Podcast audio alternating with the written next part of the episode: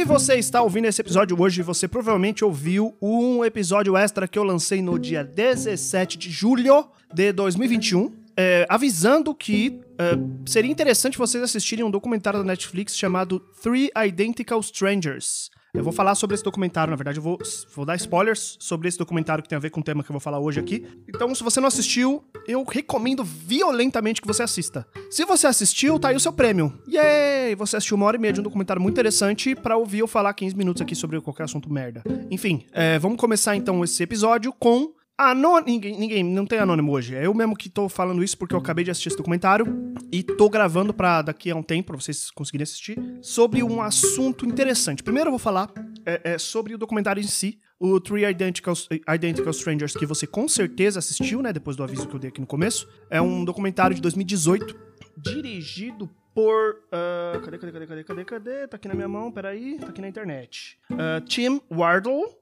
é, escrito pela Grace Hughes Hallett. É, o Tim Wardle, ele fez uh, alguns documentários, ele produziu, pelo que parece é o primeiro documentário que ele dirige, deixa eu ver. Uh, não, ele já dirigiu outras, outras coisas, mas nada acho que foi tão longe que nem esse. É, legal, vamos lá. É, o Three Identical Strangers fala sobre três uh, trigêmeos separados no nascimento uh, por uma agência de adoção e uh, adotados por três famílias diferentes. E eles não, não sabem, ninguém sabe, nem a família, nem os trigêmeos sabem que eles são trigêmeos. E anos depois eles se encontram.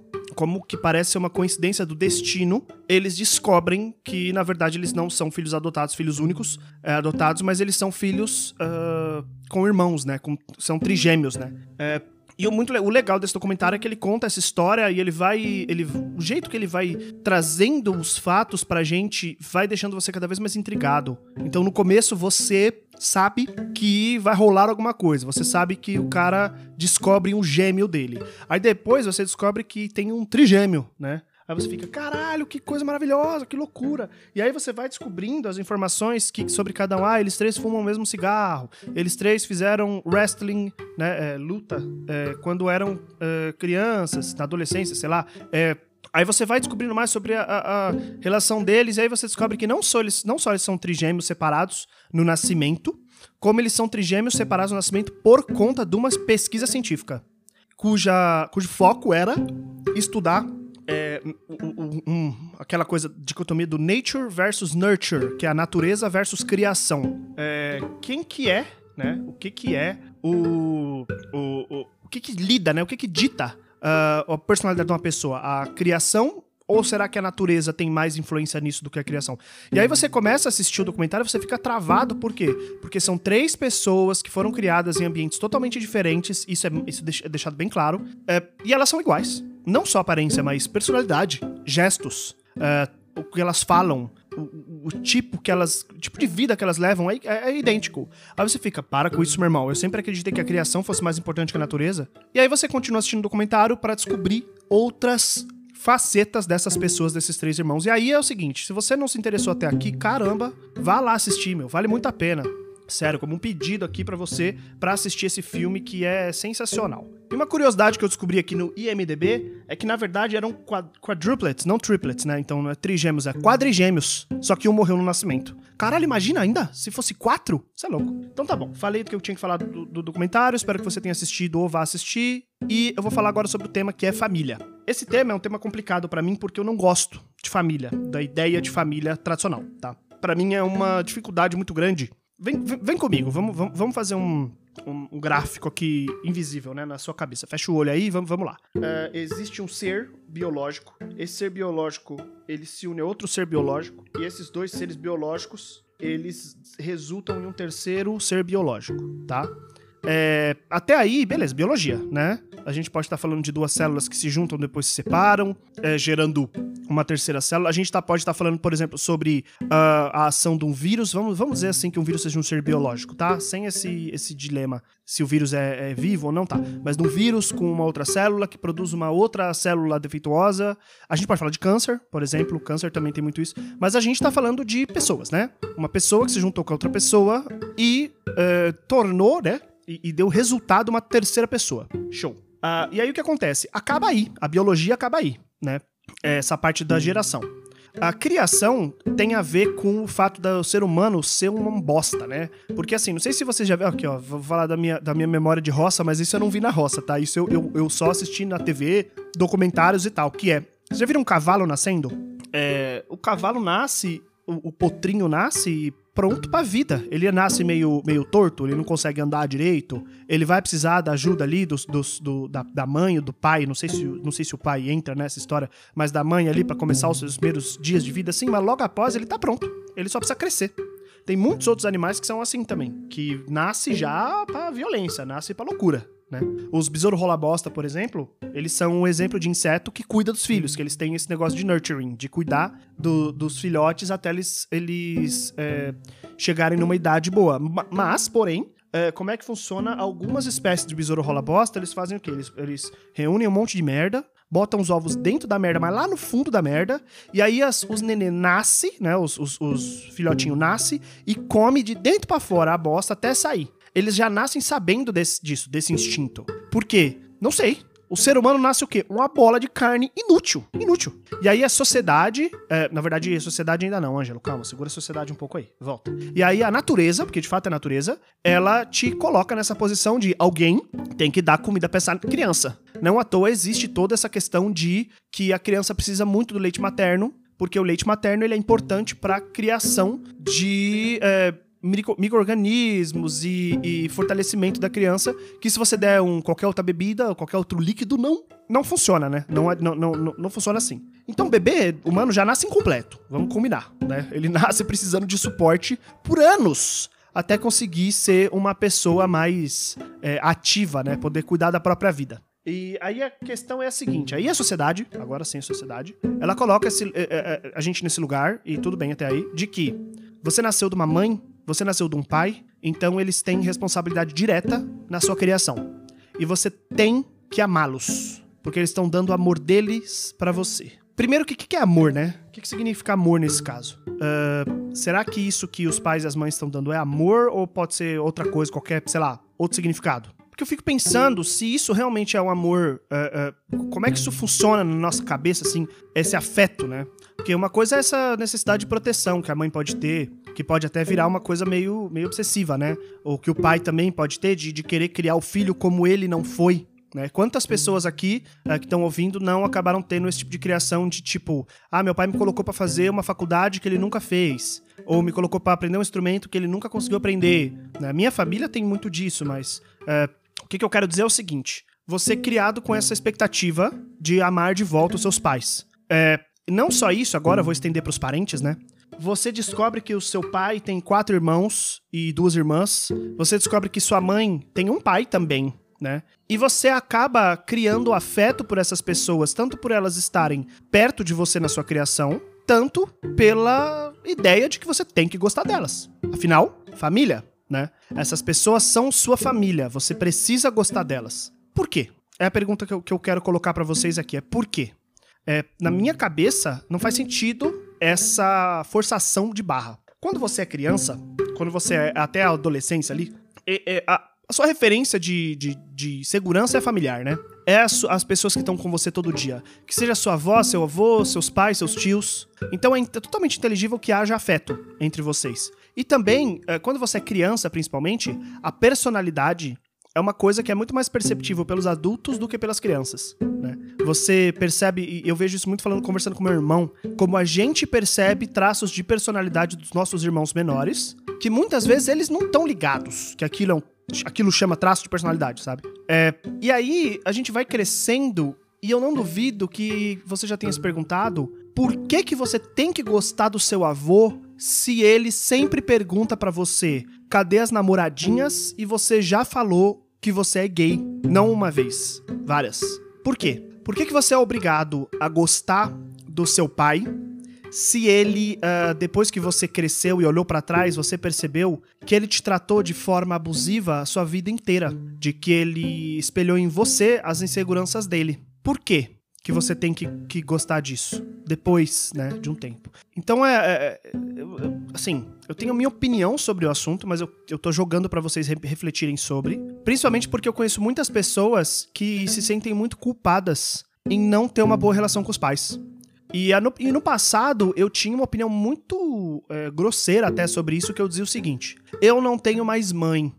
Então, qualquer pessoa que eu ver que não tem uma relação boa com a mãe, que trata a mãe mal, ou que não quer falar com a mãe, eu, eu vou discordar, eu fico puto, porque eu não tenho mais mãe que eu queria era ter mãe. Hoje eu tenho uma opinião completamente diferente. Porque hoje eu sei que tem mães que não são é, é, o que a gente imagina como uma pessoa que, que é legal, que ama, que tem a ver com a gente. As pessoas são diferentes, a personalidade é diferente. Não é só dentro de casa, principalmente não é só dentro de casa que a personalidade é formada, né? É, meu irmão reclama muito comigo que às vezes eu pinto meus pais aqui de um jeito, sei lá, estranho. É, e ele tem certa razão nisso, porque, ah, porque eu conto histórias e as histórias são, são é, trechos, né? Do, da, da vida, são partes. Então nunca tem como você saber tudo que tá acontecendo através de uma outra história que vocês escutem eu contando aqui. Não tem como vocês saberem a personalidade do meu irmão até eu colocar ele para falar, e mesmo assim vai ser 20 minutos, meia hora de exemplo da personalidade dele. Vocês nunca viram meu irmão nervoso, vocês nunca me viram nervoso, por exemplo. Ah, tem poucas pessoas no mundo que já me viram bravo, assim, puto da vida mesmo. É, do mesmo jeito que vocês não fazem ideia como que meus pais eram, porque vocês só têm esse retrato meu deles. Com certeza, os irmãos do meu pai vão contar uma história diferente de como ele era para vocês, e, as, e, os irmãos da minha mãe também vão contar uma história diferente. É, o meu avô, que é pastor evangélico, ele tem com certeza uma série de pessoas perto dele que acham que ele é um cara super honesto, super legal. Eu não. Eu acho o contrário, mas é a minha visão, né, sobre ele. Meu irmão tem razão quando ele fala que às vezes eu pinto meus pais de um jeito ruim aqui, porque as histórias que eu conto são histórias que vêm e, e, e, uma percepção que eu tenho depois que eu fiquei adulto de coisas que meus pais faziam que eu não gostava. Mas tinha muita coisa que meus pais faziam que eu gostava muito. Por exemplo, meu pai todo domingo, cedo, de manhãzona, ele, tipo, 7 horas, 6 horas, ele acordava, ia pro vinil, que ele tinha um, um toca-discos lá em casa, e colocava um vinil do Gilberto Gil Unplugged. Lembro como se fosse ontem. E ele acordava a porra da casa inteira, isso que a gente morava no sítio ainda, tocando Gilberto Gil Unplugged. Eu odiava Gilberto Gil por causa disso. Hoje, eu acordo 7 horas da manhã e coloco para tocar Gilberto Gil Unplugged aqui em casa e choro. Fico com saudade porque eu percebo que era uma coisa que meu pai fazia de, de besta, assim, de, de, de idiota. De, sei lá, traço da personalidade dele. É, eu tava conversando com uma amiga minha e ela comentou sobre um. Eita, nós. Helicópteros. Ação na Cracolândia. Desde cedo hoje. Que merda. É, helicóptero, helicópteros, ó, falando besteira aqui, desculpa, voltando. Uma amiga minha que conversei uh, esses dias, ela falou que tinha muitos problemas com uma pessoa da família dela, porque ela sempre foi uma pessoa muito noturna. Hoje ela percebe isso. E ela sempre se sentiu envergonhada, porque disseram para ela que quem acorda cedo é que é um bom trabalhador. Então o que, que as pessoas faziam? As pessoas acordavam ela cedo. Como uma desculpa pra. É, ela ir trabalhar, né? E viver a vida. E hoje eu acho isso uma falta de respeito. Caramba, se ela tá vivendo a vida dela, estudando, fazendo, tirando as notas dela, fazendo as coisas dela, por que, que vai acordar ela às 7 horas da manhã? Não faz sentido, né? Então, entra nesse, nessa linha tênue aí do que meu, o que meu pai fazia, ele era, respe, era respeitoso ou não. Depende. Depende de quem tá vivendo isso, né? É, o meu irmão, ele com certeza teve experiências com meu pai e com a minha mãe. A gente fala meu pai e minha mãe mesmo, é, é o nosso jeito, tá? Não é egoísmo, não. que, que foram diferentes das minhas experiências com o pai e com a mãe. Então, às vezes eu vou trazer experiências aqui que para mim foram traumáticas, que para ele não. É. Tô até me estendendo, nem era, nem era sobre isso exatamente que eu ia falar, mas é um assunto tenso para mim. Por que, que eu sou obrigado a gostar do meu pai e gostar da minha mãe? Esse é o ponto, na verdade. Essa é a minha questão. É porque eles me deram a vida, porque eles cuidaram de mim. Tá, isso foi uma escolha deles. A escolha deles não tem nada a ver com a escolha minha. Ah, então você vai, você vai largar que eu não escolhi para nascer? É claro. É, eu, de fato, não escolhi nascer. Eu fui escolhido. Foi uma, uma, uma decisão dos meus pais de que eles queriam ter um filho e eles me tiveram. Ah, e no caso de uma criança que foi concebida sem o aval dos pais, sem a, a vontade dos pais. É complicada essa história, difícil. Tem com, cer com certeza devem ter traumas e situações complicadas envolvidas, e é mais um motivo da gente fazer ter uma discussão muito séria sobre uh, a mulher ser dona do próprio corpo, sobre aborto, descriminalizar, destabulizar é, esse tema, falar sobre isso mais abertamente e que, de que o aborto é uma possibilidade e que as pessoas fazem aborto de modos é, nada seguros e violentos, independente de ser legal ou não, né? Então, existe essa necessidade dessa discussão, porque se uma pessoa não quer ter um filho, é, por que, que ela deveria ter um filho, né? Da onde vem essa regra? Né? E eu tenho esse, esse ditado que eu costumo falar várias vezes. No meu trabalho eu falo muito, por exemplo, que é: se a gente segue uma regra e quando a gente pergunta por que, que a gente segue uma regra, a gente não sabe a resposta, então essa regra deve ser revista. Não tô dizendo que ela deve ser cancelada, mas é revista. Por que, que a gente é obrigado a amar os nossos pais? Porque eles nos deram a vida. Tá bom, uma escolha deles. Porque eles nos criaram. Continua sendo uma, uma responsabilidade deles, né? Quando você adota um bichinho de estimação, é muito importante você saber que aquele bicho vai ficar anos e anos e, e talvez, às vezes, é, uma década com você, então você vai ter responsabilidade completa de alimentar aquele bicho. Ele não tem culpa nenhuma que você adotou se você foi responsável com ele. É, beleza, então essa, essa questão aí do, do porquê eles nos criaram também sabe. Ah, não, porque eles colocam teto na nossa cabeça, então a gente tem que amar eles. De novo, uma responsabilidade deles, eles, eles que escolheram ter filho. Ah, porque eles me ajudaram nas horas que eu tive dificuldade. Opa, ok, legal, show. Aí a gente tá chegando num lugar já. É consequências das suas escolhas que seus pais te ajudaram, e aí você tem esse afeto porque eles sempre foram ponta firme com você, show de bola. Cara, meu pai é assim é, ele tinha muitos problemas, mas meu pai era muito ponta firme. Podia, assim, eu tinha uma rede de segurança muito boa. Acontecia, acontecesse o que acontecesse, meu pai ia dar um jeito, tá ligado? Ele ia falar assim: não, filhão, vamos resolver isso aí. E era assim, ele resolvia. Nunca ficava no ar. Independente, teve uma vez que eu fui suspenso da escola por uma brincadeira que uma criança fez comigo e porque a mãe da criança achou que eu tivesse batido na criança. Nunca, nunca encostei a mão. Porra, eu, eu sou um frouxo, mano. Eu não encosto a mão em ninguém. E aí eu fui suspenso pela diretora. Meu pai foi lá na escola é, questionar a suspensão. Não assinou, falou que não ia assinar porque ele achava que tinha sido injusto. Eu não pedi pro meu pai fazer isso. Eu fui lá, mostrei pro meu pai o papel, falei, pai, você precisa assinar, fui suspenso. Ele falou, mas por quê? E ele foi lá brigar. Eu não pedi isso para ele. Então fico, fico feliz, lembro dessa história com afeto? Lembro, claro que lembro, né? É, minha mãe, muitas vezes, muitas vezes, ela foi é, é, muito íntima a mim e ela me foi muito amiga sem que eu pedisse para ela simplesmente pelo instinto de não de mãe, tá? Instinto de mãe, mas o instinto de pessoa que gosta de outra pessoa e vê e fala: essa pessoa tá passando por um perrengue, né? Foi minha mãe que insistiu para que eu entrasse na minha primeira sessão de terapia porque eu não tinha amigos na escola e ela percebeu que eu tava triste, mas eu não queria falar sobre isso. Então, é, é, hoje eu, eu ter o, ter, ter, o apreço que eu tenho pela terapia e por essa, essa questão da saúde mental é diretamente, vem diretamente desse, é, desse investimento da minha mãe né, em mim. Então, eu entendo perfeitamente, eu agradeço muito por ter tido a criação que eu tive. Agora vocês vão fazer a ligação com o documentário que é. Eu agradeço muito ter a criação que eu tive. Porque é isso, gente, é criação. Criação é tudo. Criação dentro de casa com a família, criação é, em relação à escola, aos amigos, as pessoas que você tem uh, experiência. Isso tudo influencia diretamente na nossa personalidade, em quem a gente é. Então é importante também a gente olhar e falar assim: o que que eu sou que vem da minha criação que eu não gostaria de ser? Então, ó, por exemplo, tem uma, uma amiga minha que diz que ela é muito ciumenta, ela tem muitos problemas com ciúmes porque o pai dela era muito infiel, né? E como que eu, uh, na minha, nas minhas discussões de não monogamia, de que ciúme é uma coisa ruim, como que eu lido com essa situação? É muito difícil para mim. Porque não é simplesmente a posse monogâmica, é um trauma. Né? Isso vem de infância, isso vem de criação.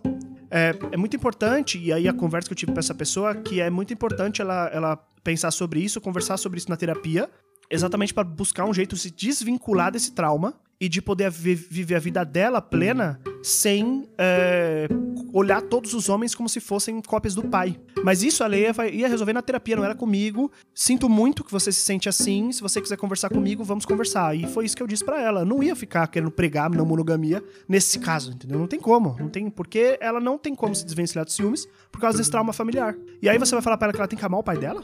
Entendeu? Pô, tem que amar o pai dela. Ah, não, por quê? Porque ele é pai. Ponto. Acabou. Né? É, uma, uma amiga minha, o pai dela bateu na mãe, a mãe dela caiu da escada e ficou surda. E aí o pai dela largou a mãe dela e foi ficar com uma outra mulher.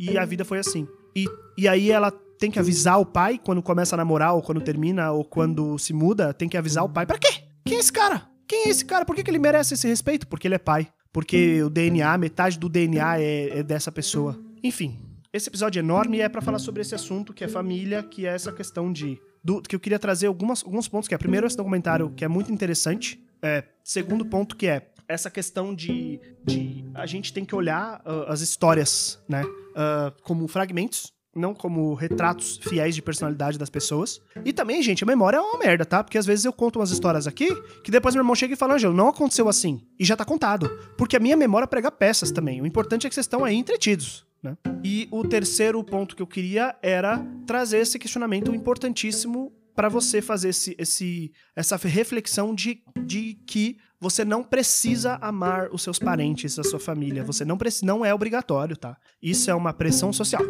Isso é uma coisa que a estrutura da sociedade nos obriga, nos impõe. E a gente pode sim brigar contra ela. Então, como eu já falei em outros episódios, o tabu só vira não tabu quando a gente começa a falar abertamente sobre esses assuntos. Então, espero que vocês tenham gostado desse episódio, gostado desse, dessa conversa. E eu quero concluir com apenas um fato, principalmente para vocês que assistiram o documentário, que é um texto uh, da Lois Oppenheimer. A Lois é, Oppenheim, na verdade, a Lois Oppenheim, ela é uma professora é, University Distinguished, Distinguished, ah, não sei falar essa merda de palavra, mas é uma pessoa é, muito top da universidade aqui, é, da, e, e ela é da Oh, meu Deus, que difícil, né? Tá, vamos lá. Ela é uma professora top da balada do Departamento de Línguas Modernas, de Idiomas Modernos e Literatura da Universidade de Montclair, Estados Unidos. E ela é um membro associado do, da Sociedade Psicoanalítica de Nova York e da William Alanson White Society, que eu não sei. É, William Alanson White Society, Sociedade de Pessoas Brancas, sei lá. É, não, não é isso, né? Uh, e aí, esse texto tá no, no, no site chamado é, Psychology Today, Psychology Today, né? Que fala sobre uh, o documentário Three Identical Strangers e diz que o documentário não conta a história completa, né? É, que, que o documentário coloca o Peter Neubauer, que é o psicólogo do estudo, como vilão, sendo que o estudo que o Peter, Peter faz dos, dos trigêmeos é, veio antes, veio através de uma, do, doutor, do, do doutora Viola Bernard, é, nos anos 1950, por aí, e é, já existia, independente do estudo, a separação de gêmeos. É, já existia, já era uma coisa normal na época é, porque tudo bem. E aí, o estudo acabou vindo depois. Ela fala bastante também sobre é, como é, é complicada essa, essa, essa demonização do Peter, porque na época, uh, a ideia, isso fala um pouco no documentário, a ideia de moral uh, de estudos com seres humanos era muito diferente. Então é a mesma coisa da gente tomar Coca-Cola hoje e aí daqui a 10 anos descobrirem que Coca-Cola é uma coisa super imoral e nos culparem por escolher tomar Coca-Cola hoje. Tem que tudo tem que ser olhado em retrospecto, tá? Tudo, tudo, tudo. Então, é, ela fala um pouco sobre por que, que os resultados foram mantidos é, em segredo, uh, por que que, qual, qual é a visão atual da ciência sobre o documentário e ela diz que o documentário não conta uma história completa. Recomendo vocês lerem esse texto se você souber inglês. É no site Psychology Today e o, o título é The Truth About Three Identical Strangers é, de fevereiro de 2019. É isso. Espero que vocês tenham gostado desse episódio, que ficou gigante. É o maior episódio que eu falo sozinho no podcast. E é isso. Mandem perguntas para mim. Recomendem documentários, filmes, séries e músicas e podcasts. Uh, então é isso, gente. Beijos e tchau!